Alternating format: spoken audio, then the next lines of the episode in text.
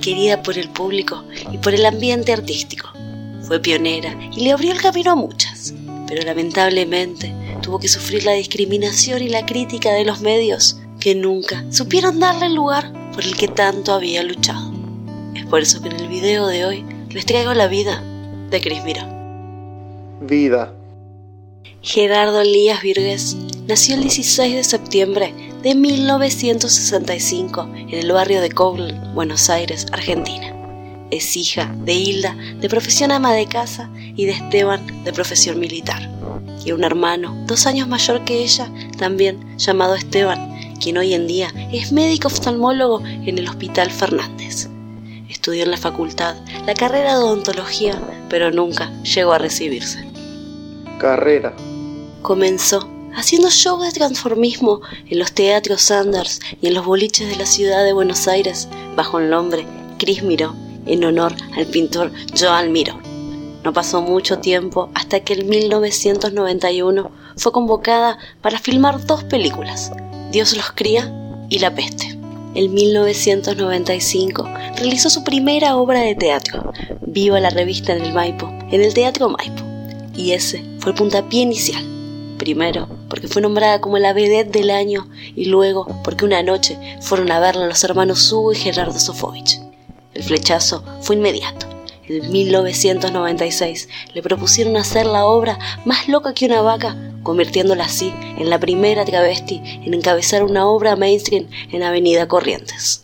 Encabezó dos obras más junto a los hermanos Sofovich, Potras y Más piras que las gallutas, con la que salió de gira por todo el país. Trabajó en dos programas de televisión, El Palacio de la Risa y Videomatch. También realizó participaciones especiales en el programa de Susana Jiménez y en Rompe Portones iba a presentar un programa llamado La Pólvora, pero nunca se llegó a grabar más que el piloto, porque el artista enfermó, y en ese momento también debió ser reemplazada de la obra Más Pinas que las Gallutas, y ese rol lo tomaría otra travesti en ascenso, Florencia de la B. Hay un libro llamado Hembra, Cris Miró, Vivir y Morir en un País de Machos. Y Netflix espera en el 2023 estrenar una biopic sobre ella. Medios Hacía varios meses que Chris sabía que había contraído HIV, pero prefirió mantenerlo en total privacidad. No pasaron muchos meses hasta que la bola se corrió en el medio y recibió amenazas de notas a cambio de guardar su secreto. Pero no fue el único mal momento que le hizo pasar la prensa. Bueno, no sé cómo tratarte, Cris, te digo la verdad. No sé, mi amor, cómo tratarte. Y no sé, señorita, señor, no sé cómo. Después votaste, ¿no? Por supuesto. Y bueno, ¿y en qué me votaste? Mesa de, caballeros, ¿no? Sí, sí, claro, por supuesto. Claro. ¿Cuál es tu verdadero nombre? ¿Querés decirlo o no? Mira, mi verdadero nombre es el que siento, el que quiero. Y es Cris Miró. ¿Y por la calle vas vestida así, tal cual? Y sí, no vine en helicóptero. Curiosidad, cuando estás en un restaurante, ¿a qué baño vas? ¿A vos qué te parece? ¿A qué baño te parece que yo puedo ir? ¿Al de varones? No. yo te digo una cosa, yo voy al baño de mujeres, pero creo que tal vez sería más divertido ir al baño de varones.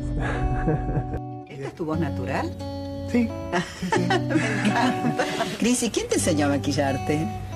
Bueno, lo aprendí ¿Sola? yo, no, no, hace Ah. muchos años eh, fui a hacer un cursito. Ah, hiciste un curso. Sí. ¿Y la depilación te la haces vos misma o de, de la cara? eh? No, no, no me depilo. Ah, ¿no te depilas? nada. Ah, ¿no? ¿No tenés barba? No, no. ¿No tenés? Ay, es Vos sigo que estás cierto. cerca para ¿Estás segura que sos hombre vos? Sos mujer y nos estás engañando. A veces la naturaleza nos da algunas sorpresitas. Este no sé si te molesta que te haga este tipo de preguntas. No, enti- espero que no. Entiendo por, por qué Claro, claro. por. Es lógico que se hagan, claro. Sí, sí. Pero ¿te molesta que se sepa que sos un muchacho o no? No, no, mira, yo en realidad soy eh, genéticamente, nacido como un hombre, pero elijo y vivo como una mujer. Y creo que eso es lo más importante, así que también... ¿Vivís como una mujer?